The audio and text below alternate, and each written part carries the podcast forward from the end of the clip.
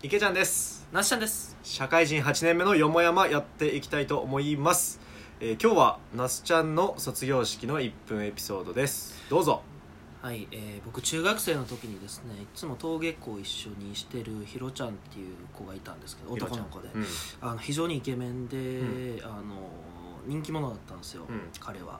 で同級生下級生から後輩からもうすごいモテてて、うんあの卒業式の時にあのボタンをね第2ボタンくださいっつって、うん。あのひろちゃんはあの第2ボタンをね取られるようなタイプの子なんうんですよ、で人気すぎて第2ボタンでは足りなくなって、あの前のボタン全部とうん。あの肘についてる2個のボタン、うん。両サイドも合計4つかうん。全て奪い取られて帰ったんですけど、で僕と一緒に帰ったんですよね。うん。うんあのボタンのついてない学ラン着て、うんうんうん。なびかせながら、で僕の母親とひろちゃんの母親が出迎えてくれた時に、うん。僕の母親は僕の全く取れてないボタンを見てあのうん。ちょっと切なそうな顔をしてたっていうのが ひろちゃんはねもう全滅してるわけですよ。親不幸だね。